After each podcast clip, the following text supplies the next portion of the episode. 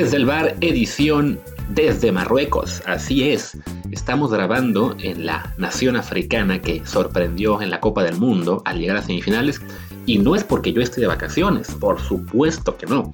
Yo como un podcaster, un periodista comprometido que soy, decidí venir aquí al corazón de Marruecos, a Fez, para saber cómo le hicieron para llegar a semifinales de Copa del Mundo, para conocer de primera mano el, el que lograron para dar este salto. Así que si alguien le dice que estoy aquí solo de vacaciones, echando la flojera, paseando por las calles de la Medina y demás, no es cierto. Pero bueno, yo soy Luis Herrera, hoy no está Martín, le, le, toca descansar, a él sí, el huevonazo que se va de viaje mientras yo trabajo, pero eso es para otro día. Y les recuerdo que este programa está en Apple Podcast, Spotify y muchísimas plataformas más.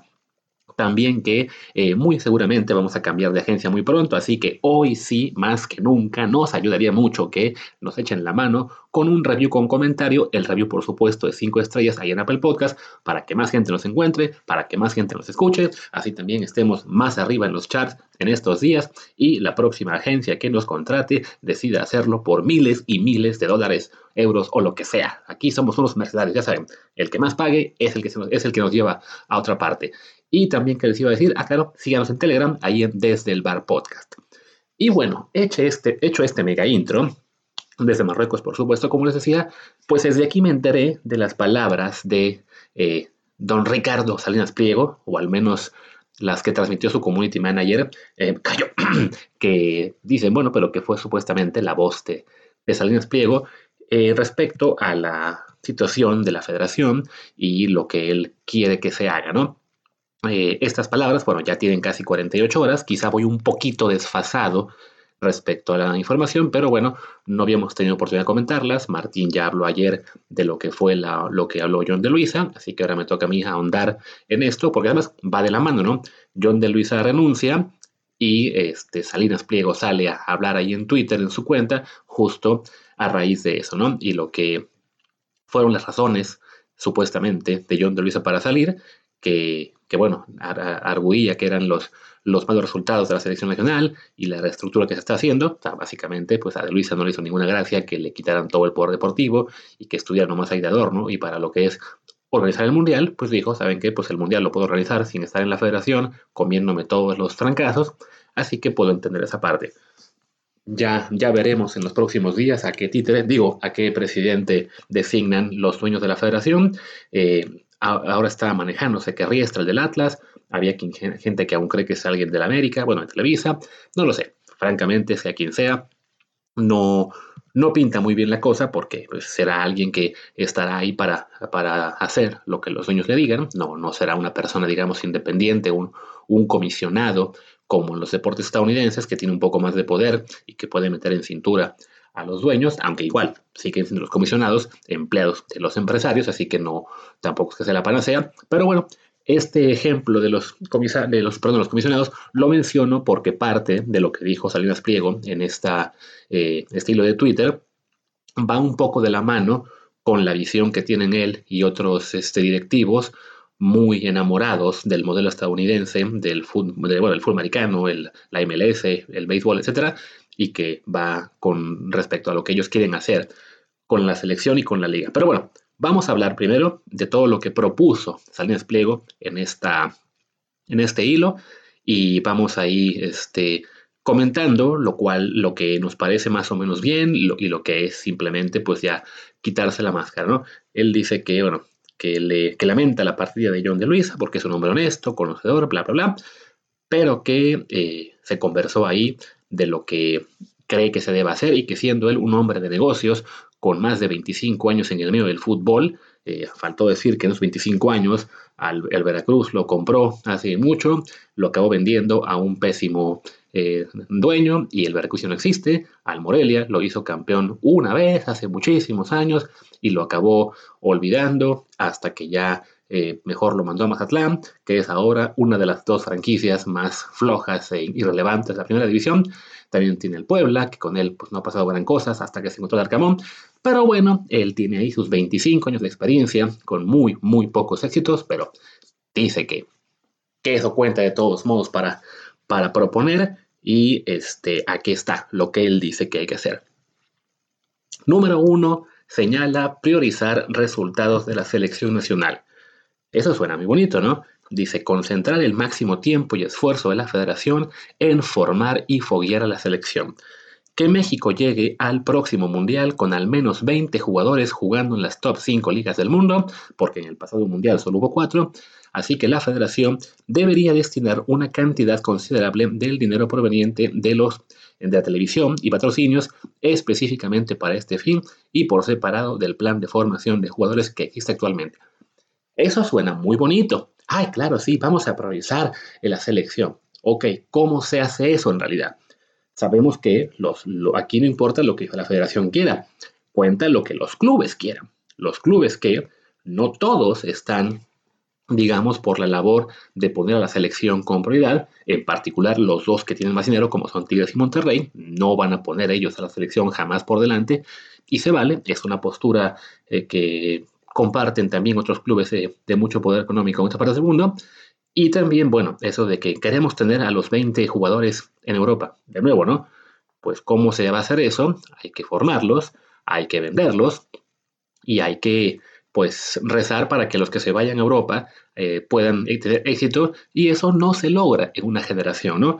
Hablaba yo ahora de que estoy aquí en Marruecos con eh, aprendiendo todo lo que han hecho para llegar a ser una selección que se metió al top 4 del mundo. Vaya, un poquito fue de casualidad, de suerte, de que, de que les fue bien en el sorteo, pero también hicieron buenos partidos ante, ante Bélgica, ante Croacia, España, Portugal. Y eso fue justo porque sí, tienen ellos a muchísimos jugadores en Europa. Me acuerdo de ese tweet que, puse yo durante el Mundial, que ellos ya tenían a 20, precisamente, 20 jugadores en las ligas europeas top, por creo que eran, ¿qué? 19 de, de otro equipo africano, ya olvidé cuál era, 13 de Japón, o al revés, no, no, 19 de Japón, perdón, y 13 de Irán, creo era, ¿no? Y sí, son, son selecciones que evidentemente han crecido y ha sido a base de eso, de ir exportando poco a poco. O sea, Marruecos no tenía hace cuatro años únicamente a cuatro jugadores y ahora 20. Tenía a lo mejor a 10 o a 12, a 15, ¿no? O sea, ha sido gradualmente que han ido aumentando su, su cuota de jugadores en equipos de las primeras cinco ligas y también en equipos de élite, pero eso, les insisto, ¿no? no va de la noche a la mañana. Quizá algunos dirán, pero ¿cómo si Estados Unidos lo hizo? A ver, Estados Unidos tiene un aparato muy importante de eh, proyección de jugadores, que son las agencias pues eso, de representación, que ya tienen muchas en propiedad de manos estadounidenses, y eso ha ayudado a vender a más jugadores, pero bueno, Estados Unidos siempre tuvo mucho jugadores en Europa, porque son muy baratos, los mexicanos no lo son, y también, este, pues sí, con el apoyo de las agencias lograron el colocar a más jugadores. ¿Qué está pasando ahora? Una corrección, así como en el mundo cripto, en el cual, vaya, mandaron a mucho jugador, a muchos equipos buenos, a ligas top, no les ha ido muy bien a varios de ellos, pues ya están bajando a ligas o clubes no tan importantes. México, para poder llegar a números como esos, sobre todo lo que es tener a 20 jugadores en las principales cinco ligas del mundo, pues tendría que tener una generación de jugadores muchísimo mayor y sobre todo una apertura a venderlos, ¿no? De todo lo que dice aquí Salinas Pliego, lo rescatable podría ser, ok, vamos a ocupar parte de el patrocinio de la selección y los ingresos para que eh, dar un bono a lo mejor a los equipos que exporten de 2 millones de dólares. Pues sí, pero vaya, de todos modos, eh, a lo mejor un, no sé, vamos a decir que un equipo como el Puebla consigue por fin generar a un jugador eh, de buen nivel de la selección y eh, un club europeo se lo quiere llevar. Y el club europeo dice, ah, pues yo te ofrezco por él 3 millones. Ah, perfecto. Y con los 2 millones que me da la Federación de Bono, pues ya tengo 5. Pues ¿qué creen? Que va a llegar Tigres, va a llegar el América o va a llegar la MLS a decir, pero yo te doy 8. Y entonces ese incentivo de la federación se vuelve insuficiente, ¿no? O sea, desafortunadamente el tema de la exportación es una cosa, como ya hemos hablado en este podcast muchas veces, que también va de la mano de a un mercado interno muy poderoso que nos dificulta mucho la situación, ¿no? Entonces, se pueden hacer planes, se puede buscar la forma de que salgan más, pero eso no se, se cambia en un ciclo de tres años, ¿no? Depende, por un lado, de voluntad de clubes, también de voluntad de jugadores que digan, hey, pues yo me quiero ir, así que, como hicieron en su día Ochoa, Orbelín y otros, pues no renuevo o estoy eh, tocando la puerta todo el tiempo, chingue y jode, chingue y jode hasta que me dejen ir, como hizo Sarmontes, Y así eso, evidentemente, pues no es una cosa que, que vaya a mandar a 20 desde ya, ¿no? Sobre todo porque les digo, la voluntad de los clubes no, no, no se puede supeditar simplemente a que, a que vendan porque sí, ¿no? O sea, habrá más de un club, en especial los regios, que dirán, no, pues yo voy a vender cuando, cuando quiera o cuando me lleguen al precio y voy a seguir además tratando de recuperar esos jugadores que ya se habían ido, que no les ha ido tan bien. Caso de Laines ahora con Tigres, bueno, Tigres que repatria a la mitad de los que se han ido, el Monterrey también en su día con este, con Gallar, perdón, con, con Héctor Moreno, con Miguel Ayun, que también con, el trabajo que costó para que se fuera a Cervantes. O sea, no es fácil, ¿no? Entonces, sí, esa parte con la que arrancó Salinas Pliego suena muy bonita, pero en la práctica es solo eso. Palabras bonitas que además empieza con ellas para que así, pues la gente que le está leyendo, sus cada vez más seguidores, lo vean como, ay, mira, este patrón es una, una eminencia, está diciendo lo que yo quiero escuchar, lo voy a seguir hasta en todo lo demás. Y ya todo lo demás resulta que no está tan bonito, ¿no? Ya empieza con las cosas que eh, demuestran lo que realmente le interesa de toda esta situación, que es el punto número dos de su hilo, cerrar la Liga MX. Eliminar en definitiva el descenso, las multas también, que pagan ahora los clubes más bajos en el porcentaje, y así que los dueños de los equipos inviertan con confianza en el futuro de sus clubes, ¿no? Con visión de largo plazo en la formación de jugadores y sin la, sin la amenaza latente de la pérdida de sus inversiones. Y esto, esto es todo el medio del asunto. Lo vimos hace unos días también con Irarragorri, que también empezó a dar del no descenso y ahora lo hace Salinas Pliego. O sea, pasaron apenas tres semanas de que Mikel Arreola y John de Luisa habían dicho en esta rueda de prensa medio loca, creo que fue el 31 de enero, vamos a tratar de que ya vuelva el descenso y el ascenso porque la gente lo pide. Saben que es de los puntos que más le importan ahora mismo al aficionado mexicano para tratar un poco de reconciliar afición y fútbol mexicano. Y, entre, y según ellos, sí, vamos a buscar la solución integral. Pues en tres semanas, fuera máscaras, y ya Irarragorri y Salinas Pliego se lanzan contra ello.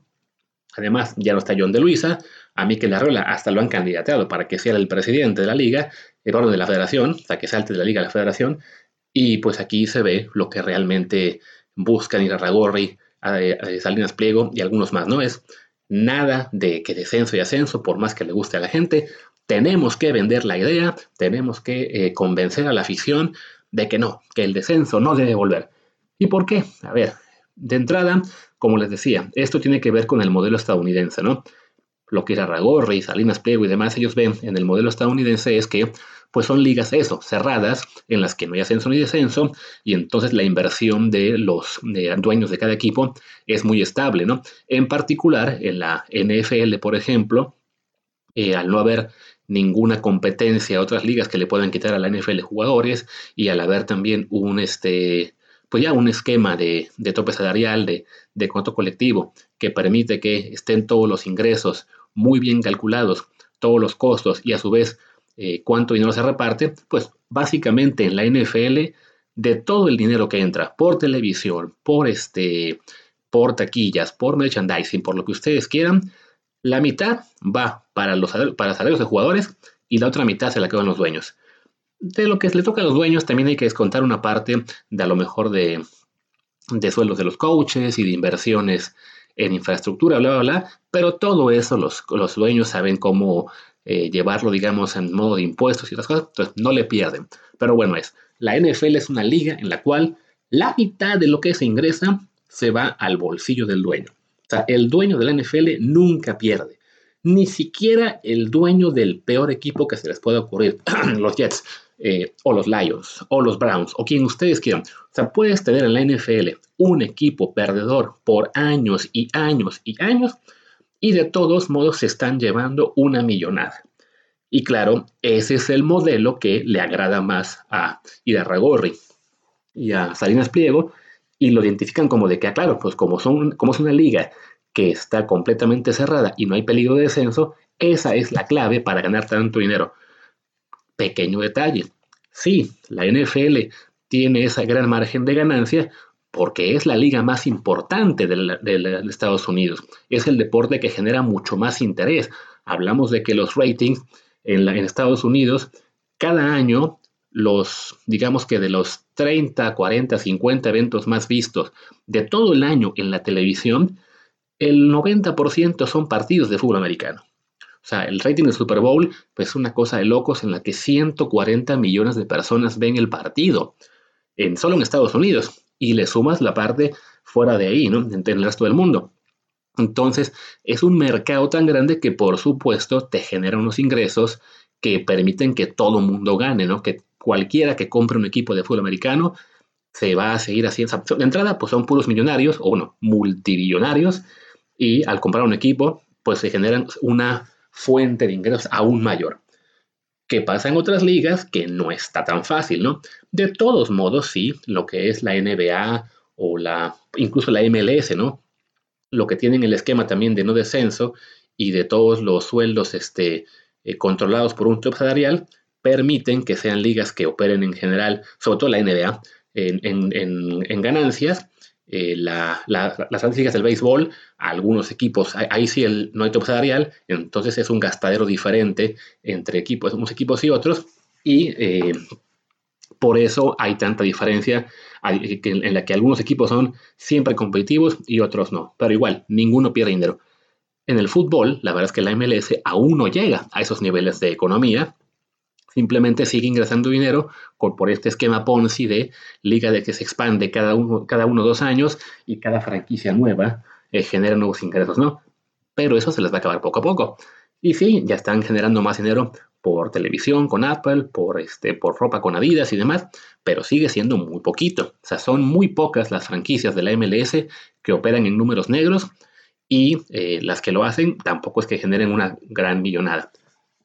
Pero, claro, los directivos del fútbol mexicano ven esto y piensan, bueno, pero el camino es este. Tenemos que asegurarnos de que podamos todos este, estar en números negros. ¿Qué es lo que no se dan cuenta? Irarragorri, Salinas Pliego y demás. Que la Liga Mexicana, a diferencia de la NFL, que es el verdadero modelo que están siguiendo, no tanto la MLS, pues es una liga que sí tiene competencia externa. Sea, la NFL triunfa en lo económico porque, les digo, ¿no? Es la liga más importante y porque además no tiene competencia. Entonces, los fans del fútbol americano en Estados Unidos, bueno, sí, ven el colegial, pero ese es el sábado y la NFL es el domingo. Y el nivel de la NFL, por supuesto, es muy superior a cualquier cosa que veas en el colegial. La realidad es que el nivel de la NFL podría ser mejor incluso. O sea, el fútbol americano que se juega en Estados Unidos eh, es el mejor del mundo, sí, por supuesto, pero tiene sus carencias que simplemente no se ven porque, bueno, no hay con qué compararla, no hay con qué, este, no hay quien les pueda obligar a ser mejores, ¿no?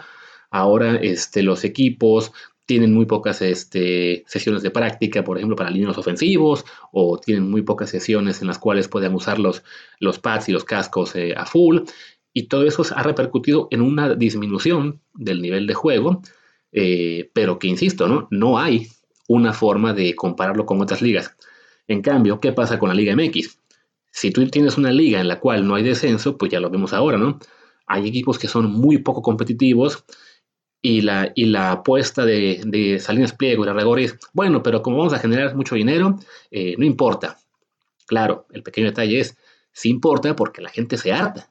Sí importa porque en México ya mucha afición se está olvidando de los equipos mexicanos, los estadios, vemos muchos estadios vacíos, vemos muchos partidos que tienen igual rating muy bajo y claro, porque mucha gente prefiere ver la Champions League, la Liga Premier, la Liga Española, algunos pocos la Bundesliga o la Liga Italiana. Entonces ahí está el gran problema de la idea que tienen Irarragorri y compañía, y San en particular, de ser a la liga. Ellos creen, bueno, al ya no haber riesgo, la gente no va, la, gente nos va a ver, podemos invertir con total tranquilidad. Pero ya hemos visto que no lo hacen. O sea, los, equipos de Azteca no invierten, simplemente este, están ahí. Y lo que quiere Salinas Pliego es estar ahí y que con eso alcance para ganar. No va a pasar. Y me suelo ganar dinero. Le da igual si gana en lo deportivo o no, ¿no? O sea, él quiere ser un dueño como los dueños de franquicias de Estados Unidos que simplemente están eh, ahí como comparsas, pero que ganen con lo deportivo no generan ingresos. Eh, perdón, no, sí generan ingresos y ya con eso les basta, ¿no? Y en el fútbol mexicano eso no va a pasar. ¿Cuál es la apuesta? Ah, no, a lo mejor en México ya no vamos a tener tanto dinero, pero el mercado estadounidense es el que nos saca del apuro, ¿no? Y por eso los vemos tan insistentes con la League Cup y con hacer más competencia con la MLS y con buscar este, la forma de estar siempre enviando partidos allá. Pero es una gallina eso de los huevos de oro que tarde o temprano se va a acabar. Desafortunadamente, los directivos, Salinas Pliego, Irarragorra y compañía, en su visión tan cerrada de simplemente querer eh, cuidar sus ganancias, pues no se dan cuenta de que tarde o temprano también van a perder la gallina de huevos de oro de, Estados Unidos porque o bien la MLS va a crecer y sí nos va a empezar a ganar, y, y, ahí sí hablo conscientemente, no nada más un año de 17, o los muchos fans pues van a decir, no, no, esta liga mexicana ha decaído, yo prefiero ver la Champions, yo prefiero ver la liga inglesa, yo prefiero ver el fútbol americano, o sea, tarde o temprano sí, este tour de la nostalgia se nos acaba. Y eso es algo que entonces ahí sí va a acabar eh, con esta idea de que, ah, no, sí, basta con que tengamos la liga cerrada y ya con eso todos invertimos, porque lo hemos visto. No es cierto que estén todos invirtiendo. Invierte Tigres, invierte Monterrey, invierte América, lo que puede descargar y algunos más, ¿no? Pero si este, los, los, 10 de abajo, lo que pueden invertir es muy poco y eso va, va a hacer que tengamos una liga cerrada en la cual solo importa lo que hagan los tres o cuatro de arriba y después, este, pues ya, lo que hagan los del décimo para abajo da, para muy poco y ni se diga las ligas de expansión, segunda, tercera, cuarta, lo que ustedes quieran, pues a nadie le va a interesar, como no les interesan ahora, porque no hay esa posibilidad de ascender ese eh, incentivo deportivo que sí vemos en otras, eh, en otras ligas, otros países, y que es lo que pues le da impulso a la maquinaria del fútbol, incluso cuando hablamos de equipos pequeños, ¿no? Me prolongué mucho en el punto 2, así que voy a simplemente ver rápido los, que siguen. Decía que él también, eliminar la multipropiedad de manera ordenada y justa, ya hemos hablado de esto aquí, no, este, no estamos tan en contra de la multipropiedad, pero sí creo que en algún punto debería acabarse. Después habla también del punto 4, que va de la mano del 2, instituir el fair play financiero, que debe haber un límite de sueldos pagados por cada equipo, definido en función del porcentaje de ingresos de cada club, para evitar pagos excesivos a técnicos y jugadores. Esto es un control financiero muy parecido a lo que se hace en España. La idea no es mala. De hecho, sí, la, idea es este, algo que ha permitido que en España los clubes dejen de estar en bancarrota, porque no pueden este, eh, eso. Gastar más de lo que recibe. El problema entonces es de nuevo, ¿no? Caemos en que solamente regios, capitalinos y alguno que otro más va a poder competir. Entonces, si la única forma, sea, si la liga se va a acabar haciendo simplemente un, este, un Monterrey y Tigres contra América y Cruz Azul, con Pachuca, León, Toluca y alguno más de comparsa, pues el que no haya descenso, el que no haya posibilidad de competir o, de que otras plazas consigan fútbol más adelante, va a acabar simplemente haciendo perder todo el interés, ¿no? Y bueno, decía que el que decía en conclusión, si queremos tener técnicos y jugadores competitivos a nivel mundial, tenemos que darle prioridad a conseguir máxima experiencia y calidad en los seleccionados. Pero insisto, todo esto es simplemente adorno para hablar o para eh, darle más fuerza a lo que él realmente quiere, que es acabar con el ascenso y descenso para pues ya no tener que arriesgar su dinerito.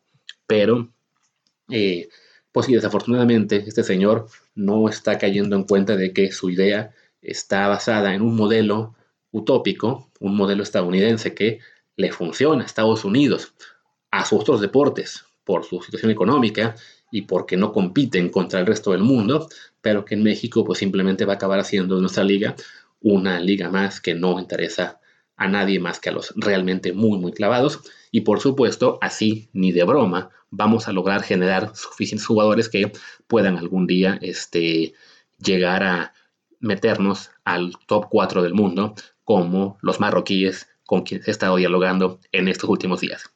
Y pues bueno, Dicho todo esto, creo que ya es suficiente. Aquí ya es medianoche, yo me quiero ir a dormir porque mañana tengo que seguir mi labor de investigación en esta, en esta ciudad, en sus hermosos campos de fútbol. Así que los dejo.